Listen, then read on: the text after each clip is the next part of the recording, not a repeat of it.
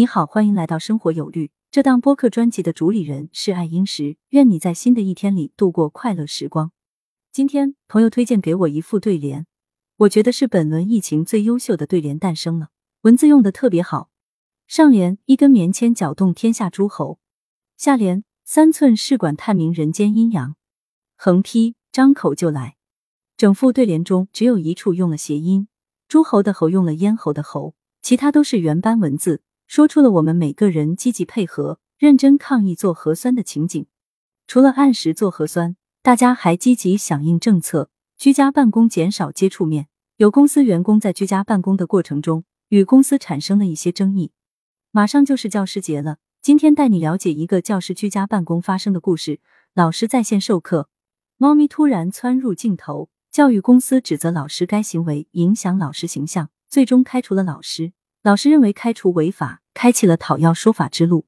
二零一九年七月五日，罗某入职某教育公司，任美术老师。二零二一年三月一日起，罗某按照公司的要求，在家通过网络直播的方式进行授课。二零二一年六月六日，在罗某直播授课过程中，家中猫咪先后五次窜入直播镜头。有学员在评论区提问：“旁边那个蹭来蹭去的东西是什么？”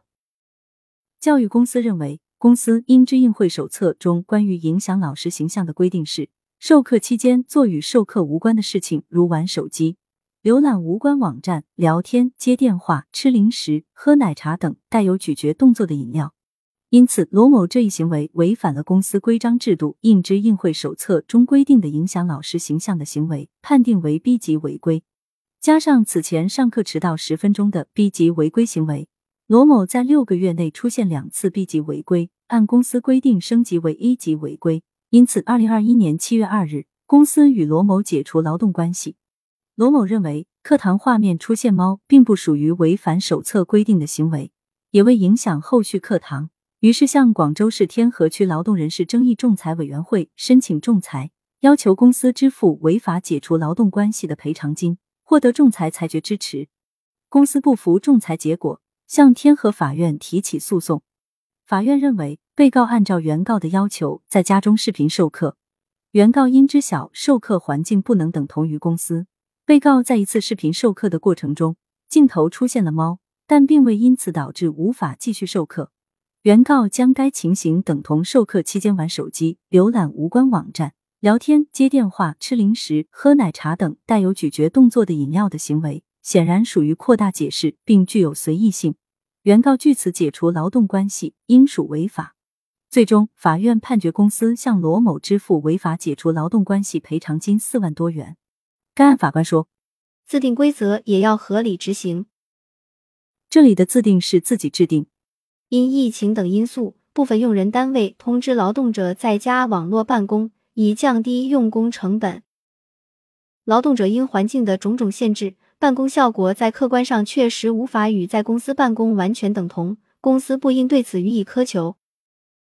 用人单位有权依据单位的规章制度，对员工的违法违纪行为给予相应的处罚，但应以符合法律法规及生活规则的合理要求作为前提，并明确规定违纪违规情形及后果，以便适用。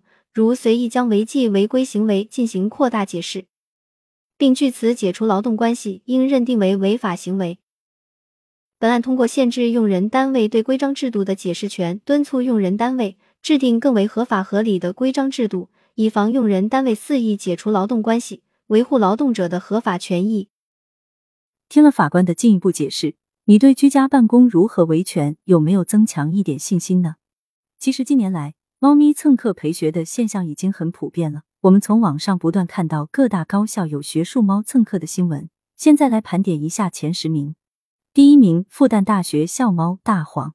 复旦二零一四届毕业晚会红毯入场仪式嘉宾的投票中，一只常驻复旦光华楼的校园流浪猫大黄成为大热门。投票页面的简介这样描述：复旦大学光华楼黄毛肥猫常驻西府楼内外，上得了课堂，下得了食堂，多次进入复旦人的镜头中。由于深受人们喜爱，逐渐成长为最胖的那一只猫。据一位网友称。神喵大黄爱学术，爱数学，常去光华西府楼一零三教室自习，常听数分课。据说他上辈子是复旦数学系的，学得最好的一门功课是数学分析。第二名，北京大学学术校猫。据北大未名站网友称，这只断尾的流浪学术校猫，早在二零零四年就入读北大，经常待在教室，喜欢和人长时间对视，最爱听哲学类和艺术类的课。当老师讲到梭罗的超验主义自然观时，他还微微摇了摇头。第三名，中国科技大学学术猫。据大学生小陶介绍，这只黄白相间的猫每天都神出鬼没，游离在微尺度国家实验室与物理系大楼附近。经常闯进实验室里面去做实验，或是到附近教室蹭课。